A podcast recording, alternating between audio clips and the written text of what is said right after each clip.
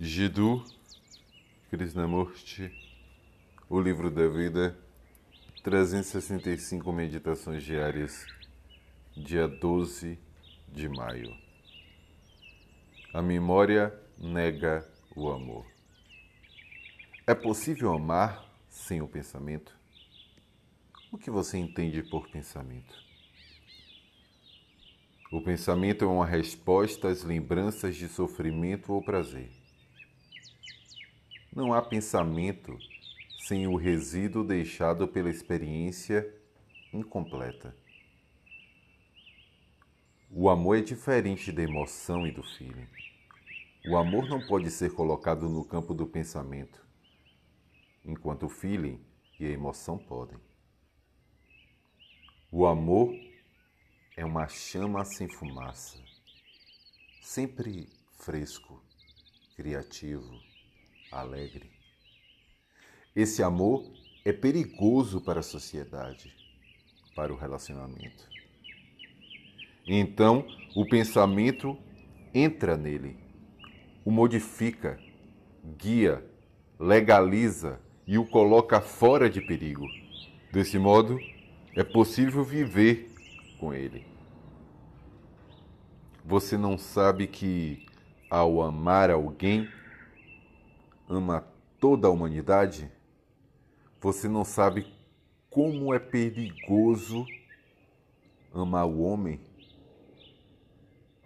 Não há barreira, não há nacionalidade, não há anseio por poder e posição e as coisas assumem seus valores. Um homem assim é um perigo para a sociedade. Para o indivíduo de amor, o processo da memória deve ter um fim. A memória só aparece quando a experiência não é completamente entendida. A memória é apenas o resíduo da experiência. É o resultado de um desafio que não é totalmente compreendido. A vida é um processo de desafio e reação. O desafio é sempre novo, mas a reação é sempre velha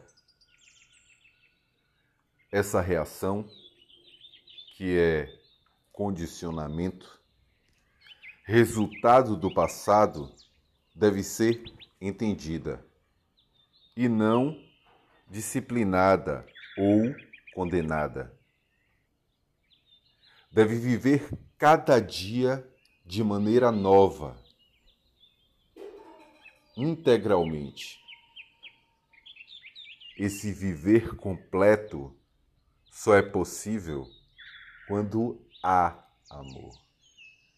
Quando o seu coração está repleto, mas não de palavras, nem com as coisas criadas pela mente. Só onde há amor, a memória cessa. E então, cada movimento é um renascimento.